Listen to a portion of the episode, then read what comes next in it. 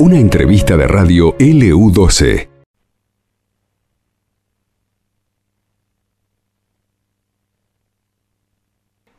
Invisibilizadas por mucho tiempo, hay eh, siempre que hablar sobre este tema, ¿no? Eh, las mujeres que también tuvieron participación en el conflicto de Malvinas, hablamos del conflicto del Atlántico Sur del año 1982, eh, todos los años y permanentemente cuando hablamos, tocamos este tema, ¿no? La participación de la mujer.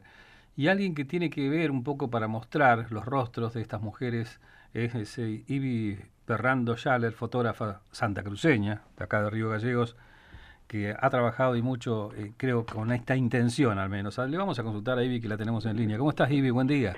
Hola, ¿cómo andás, Cacho? Buen día. Eh, Carlos te saluda acá, Ivy. Eh, bueno, un gusto de saludarte. ¿Cómo estás? ¿Bien? Bien, bien. Desde hace dos horas no paro de mandar mensajes y responder mensajes por la nota que salió hoy. pero la verdad que sumamente emocionada.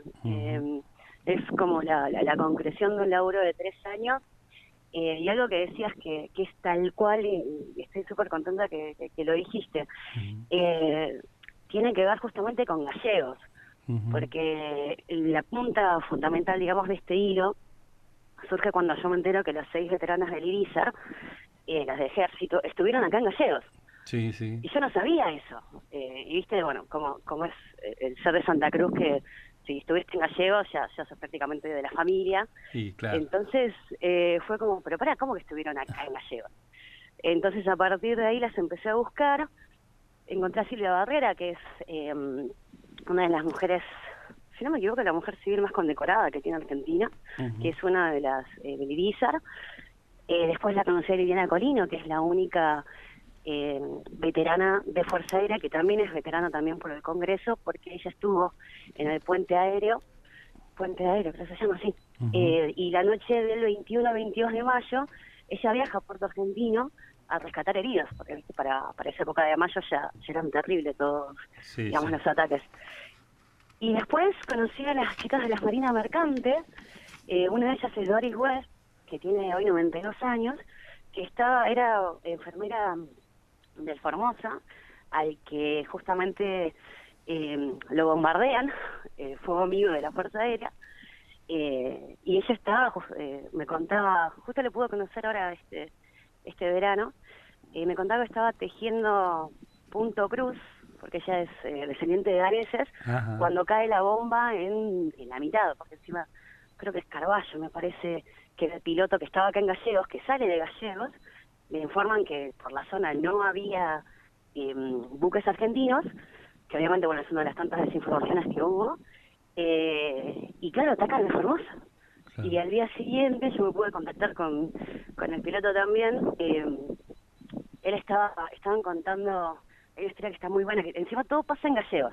Perdón, estoy hablando mucho, estoy recontra emocionada, disculpame. No, no, te estamos escuchando atentamente, es muy lindo lo, y muy interesante lo que estás narrando. Te escuchamos, dale. Es, es que para mí tiene que ver con, con... Mira, yo nací en el 82, sí. siempre en el 82. Mi mamá es santerriana, pero tres hijas le parió esta Patagonia y vivió toda su vida acá, entonces es más nuestra que Entre digamos. Eh, y esta idea de cómo gallegos, cómo la ciudad de gallegos, la gente de gallegos, que en ese momento éramos 30.000 personas, somos la mitad de la bombonera, ¿entendés? Sí, sí, sí, exacto, eh, claro. Yo, yo no, no viví eso, porque obviamente estaba en la panza de mi hija. Mm, sí, claro. Pero Malvinas se aprende afuera del colegio, se aprende en las vigilias, se aprende cuando estás con tu familia buscando el chocolate de los militares, curtiéndote de frío un 2 de abril y 9 de julio que siempre hay temperaturas bajo cero. Eh, hay una cuestión que está tan integrada a eh, lo que tiene que ver con la identidad y la pertenencia. y estando tan, tan lejos, porque ese es otro de los factores que me pasó en Buenos Aires. En Buenos Aires, oh, la de dolores de cabeza. O sea, si yo no, no, terminé en el alcoholismo con este laburo, eh, pasé raspando, te juro. Pasé raspando porque me, he agarrado odios terribles que decís, oh, mi novio es porteño. Pero el problema no, con el porteño no es que sea porteño, es cuando el porteño ejerce de porteño. Que vos decís, ahora entendemos la de Visa Punzó, qué necesidad, porque no tienen ni idea, no tienen ni idea de la distancia, no tienen ni idea de los silencios, no tienen ni idea de, del oscurecimiento. Eh, un día de, no sé, 18 grados, uff, qué frío que hace. Llama a la Patagonia, 18 grados es estar en Cancún, no molestes. Eh, no tienen ni idea de todo lo que nos ha costado eh, todo. Entonces, cuando empezás a reconocer las historias de la ciudad, la gente que se iba a la ría para ver a los pilotos que se iban, que contaban los que volvían, eh, los jefes de manzana, eh, todas las historias de gente común, ¿entendés? De, gente común que iba y no sé, hacía pan o, hacía café y llevaba un termito a algún soldado que estuviera en China, o se llevaban a los pilotos de la Fuerza Aérea, no sé, al, al bar Los Vascos, o, al Hotel Santa Cruz, o los llevaban. Encontré un video de una familia Arturi, creo que se llama.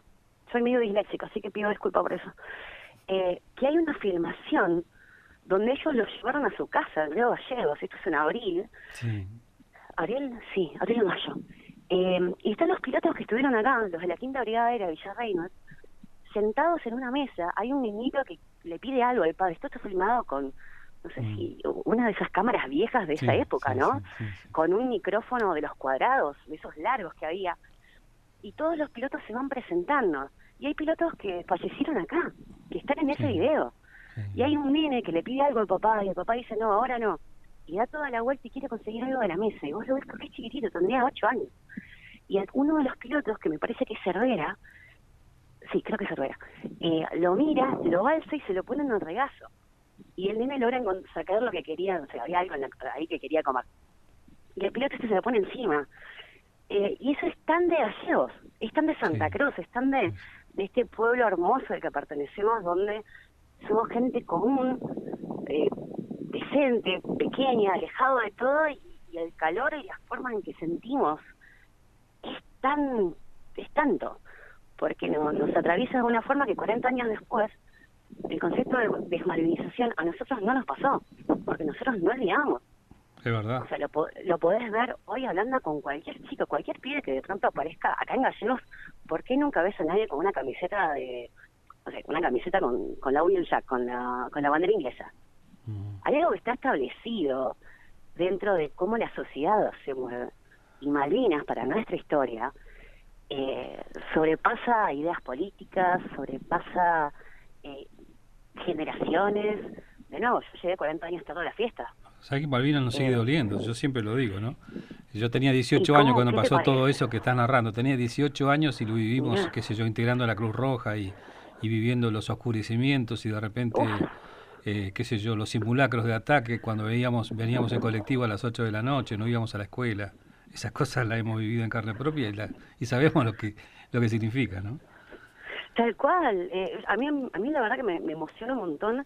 Eh, yo creo que encaré este trabajo no tanto por esta cuestión de ni de propaganda militar, porque la verdad que no, nunca fue para ese lado, ni, ni este nacionalismo de, de ser más milico que los milicos. Viste que está esa gente que no, porque ah, y se meten en, en banderas que decís, chanjo, ¿qué onda? O sea, pues, viste que hay, hay esa gente que de pronto tiene, le pone un montón de emoción y te das cuenta que hay conflictos no resueltos ahí. Eh, yo la encaré sola y exclusivamente porque me enteré que estas tipas estuvieron en Gallegos, seis. Las otras estaban, una estaba en el aire y las otras en Marquitos. Pero, qué, qué ah, pena, digo igual, qué pena, digo igual que hayan pasado casi 40 años y, bueno. Y, yo me enteré hace tres. Claro, por eso a eso iba. Esa también es otra. Incluso, mira, todo obviamente siempre depende con quién hables y yo soy de, la idea de ir caso por caso, porque de otra forma no, no, no, no, no puedes. La verdad que es una historia muy complicada. Para variar, nuestro país eh, siempre está siempre está como reclamando que se cuente la historia completa. Y vos decís, bueno, pero ¿qué es la historia completa? Porque alguien tiene que ir uno por uno, por uno, por uno. Entonces es, eh, eh, es un tema. Ellas son 16 en la resolución, 13 que están vivas, eh, y es uno, o sea, es una madeja terrible porque incluso hay veteranos que las conocen, hay veteranos que no tienen ni idea que existen, eh, hay gente que, que confunde, y me pasó hoy, sin más lejos, cosa que también habla de la distancia de todo. Sí. Eh, la nota sale en Infobea a las 2 de la mañana.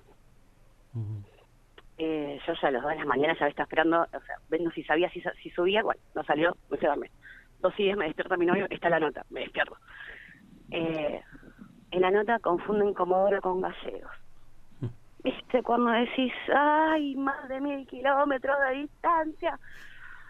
Eh, y sigue pasando. Sí. Entonces, si confunden, si no saben diferenciar entre Río Negro, Chubut y Santa Cruz, ¿y qué podemos esperar?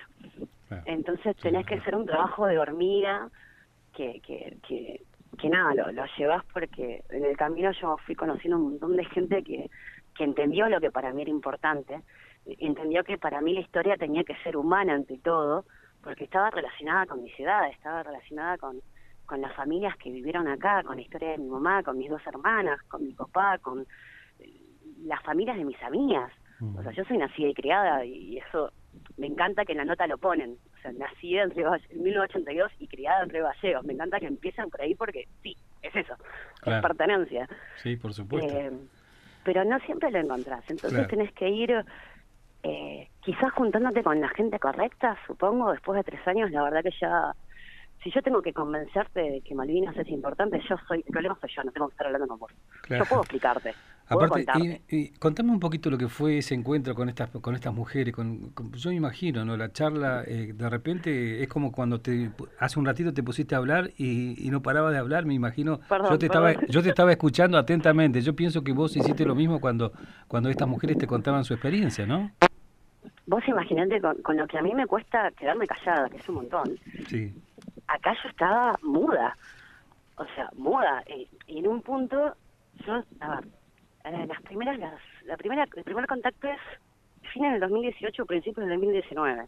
El año de la pandemia me la pasé hablando por Zoom con todas, investigando, pero no tengo cualquier cantidad de libros que, ya tengo que comprar una biblioteca nueva exclusivamente para este tema.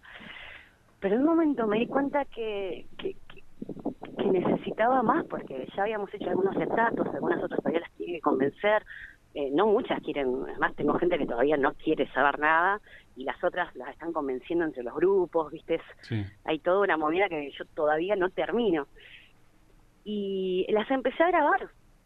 Eh, hoy por hoy tengo más de 20 horas de audios de ellas, eh, que es una de las cosas que el año que viene van a estar en la muestra y el libro La Universidad de la Defensa, eh, va a ser un libro justamente con todo este trabajo porque a mí me parecía que no alcanzaba con una foto.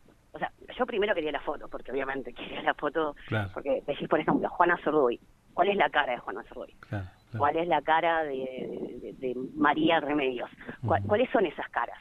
Tenemos que esperar a que se mueran para que, alguien le saque una foto o hacer un cuadro, a ver cómo... No, no, tenemos una oportunidad ahora. Bueno, voy. Si nadie lo hizo, voy yo. Chao pero en el momento dije, no, pero acá hay más que una foto.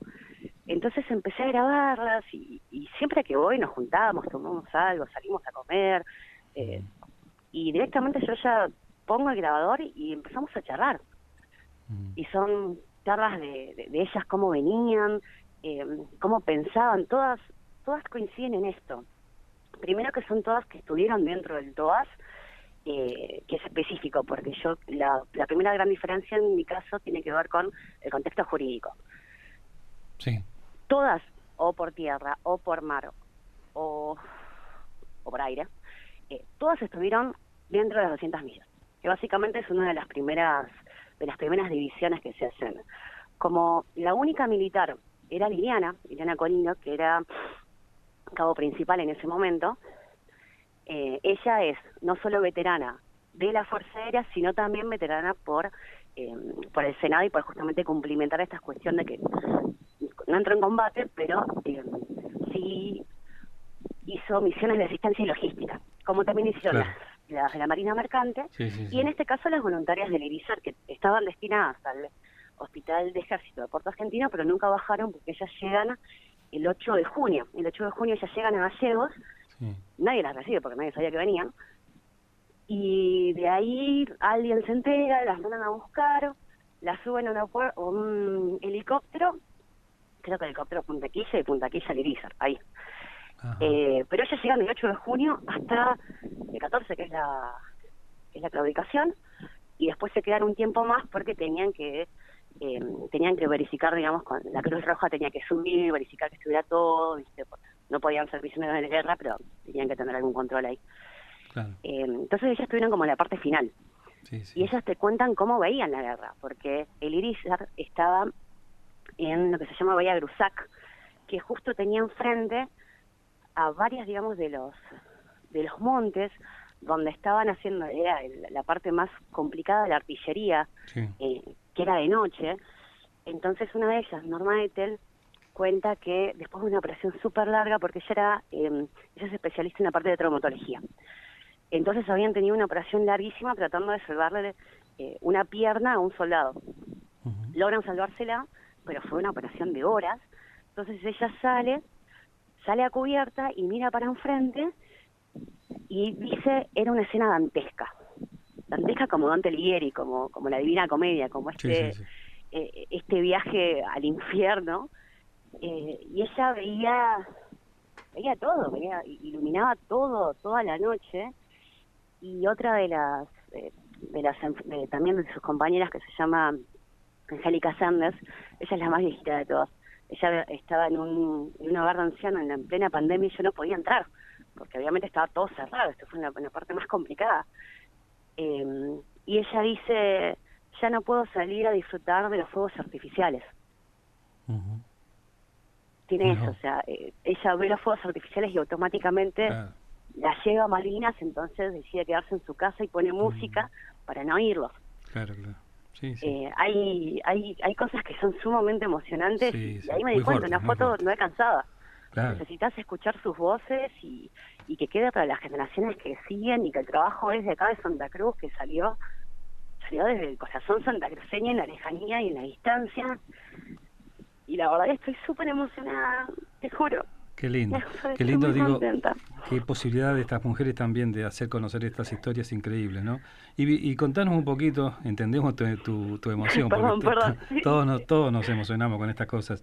Eh, y bueno, y este trabajo que, que la gente podrá ver, eh, disfrutarlo, disfrutar, digo, la, el, la, eh, principalmente todo el amor que le estás poniendo, ¿no? Pero, ¿cómo, cómo, ¿en qué etapa estás ya? ¿Hoy por hoy estás presentando algo o estás preparando todo para el año que viene?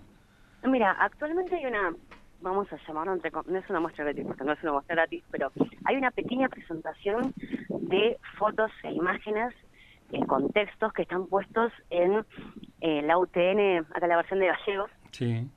Em, que son 10 fotos, dos de cada una de, cinco de las veteranas, que cuentan un poco qué hacían, comentarios de la guerra y, y, algunos de, digamos, de los retratos que hice. Eh, la mayor cantidad del trabajo en realidad se va a presentar el año que viene, porque ahora estoy esperando para ir a salir de vacaciones el 18-19. Tengo una veterana en Ushuaia, que después de tres años recién ahora me dijo que se suma al proyecto, eh, y después me tengo que ir a Mar del Plata, que tengo otra veterana allá, y la última que la tengo en Buenos Aires. Ajá. ¿Esto, eh, esto se va a sumar para, para los 40 años, digo, en abril, la idea? Sí, sí, eh, en abril se tiene que presentar todo. En abril em, lo que vengo recolectando, además de los audios de ella, sí, sí, a Liliana Colino le, pedí los botines, porque quiero hacer una muestra acá en Gallegos, y fíjate que los botines de Liliana, como la Fuerza Aérea, dos años antes ya había equiparado mujeres, a diferencia de las del ejército, por ejemplo, que el botín más chico era talle 39-40, ellas tenían botines 36-37 con punta de acero, porque la Fuerza Aérea ya las tenía incorporadas. Entonces, ella me dice, bueno, si es para gallegos, dale, va. Entonces me traje los botines que corrieron la turba de Puerto Argentino eh, para hacer una muestra acá, conseguí una réplica de la foto de la cámara que se llevó, que se llevaron dos de las veteranas con las que hicieron fotos allá.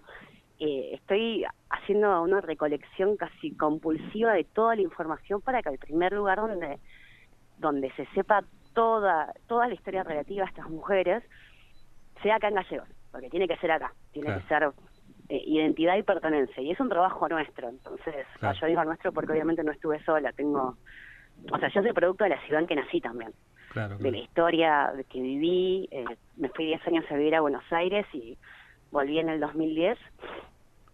Y bueno, acá no hablamos, acá no hablamos nada de, o sea, hablamos de, todo el trabajo que estás haciendo y maravilloso, digo, pero no hablamos un poco de tu técnica, de tu orientación, ¿no? ese tipo de cosas, pero qué sé yo, hay que, hay que observar, creo que las imágenes, todo lo que has captado, me parece que expresan por sí mismas eh, esto que estás vos comentando en palabras, ¿no? O con palabras. Sí, es, eh, mira, de nuevo, te pido re disculpas, soy muy mala para las entrevistas porque generalmente yo estoy del otro lado. Está bien, el fotógrafo, la, primera decisión deliberada que hace un fotógrafo es de qué lado de la cámara se pone. Claro. Entonces, estar enfrente, eh, soy terrible, así que te pido disculpas a vos, a toda la audiencia de la radio. Eh, mira, yo tuve que, te voy a dejar un ejemplo, eh, Etel. Etel es una, es la que te, la, que te contaba de, la, la noche dantesca. Sí yo le digo a Etel al día de hoy, el laburo fino que yo te hice a vos no se lo hice a mi novio. y Etel se me mata de la risa, porque la primera vez fuimos a almorzar. Obviamente yo le invité a ella, por supuesto. La segunda vez la acompañé a cambiar una ropa al Alto Palear. La tercera vez fuimos a la peluquería. La cuarta vez salimos a tomar un café. Hasta la quinta vez no me aseguró que quería hacer la foto porque me estaba conociendo. Y, no, y, todas las otras, porque todas se conocen, ¿viste? Son, son toda una camarilla hermosa, decían, no, no, Ethel no va a querer.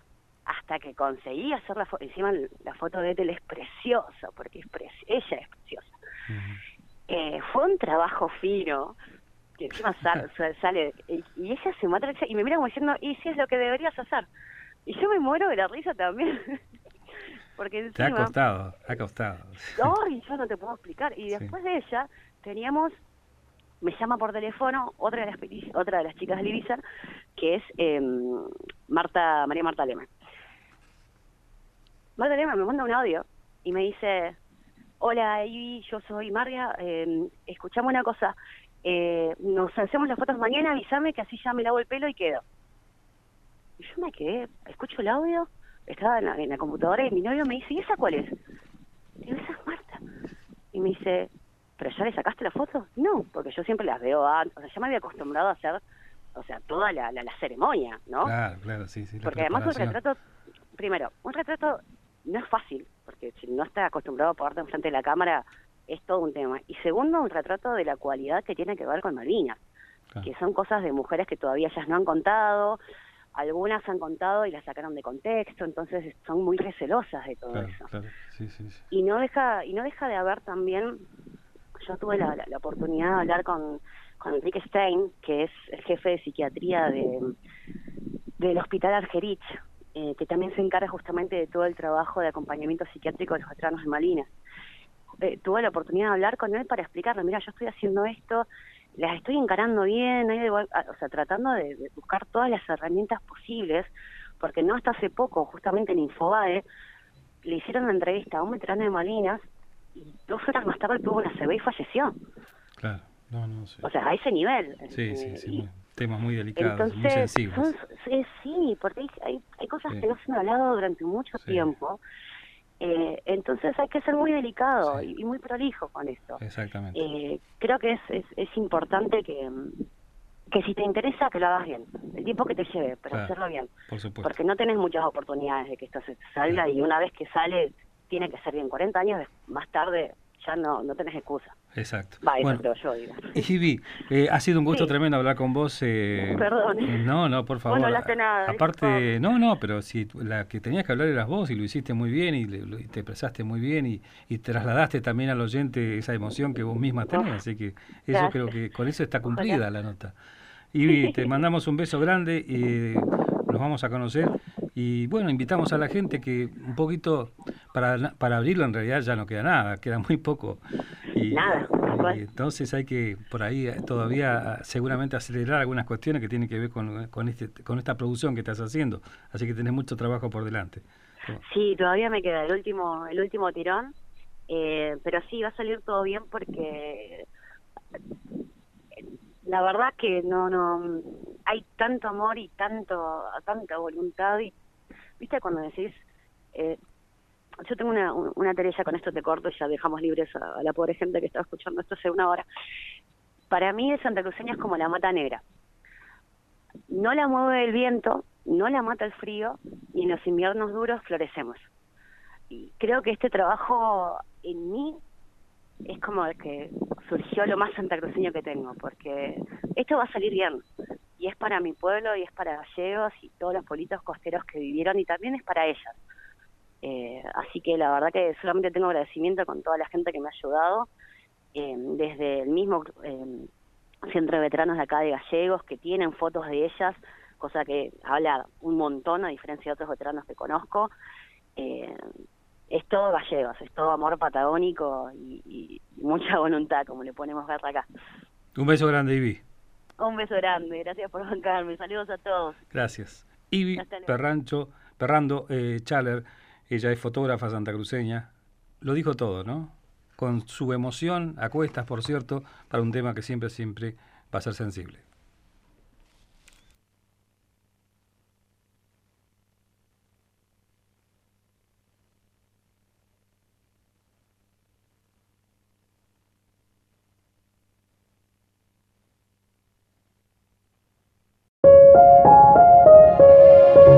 Esto pasó en LU12, AM680 y FM Láser 92.9.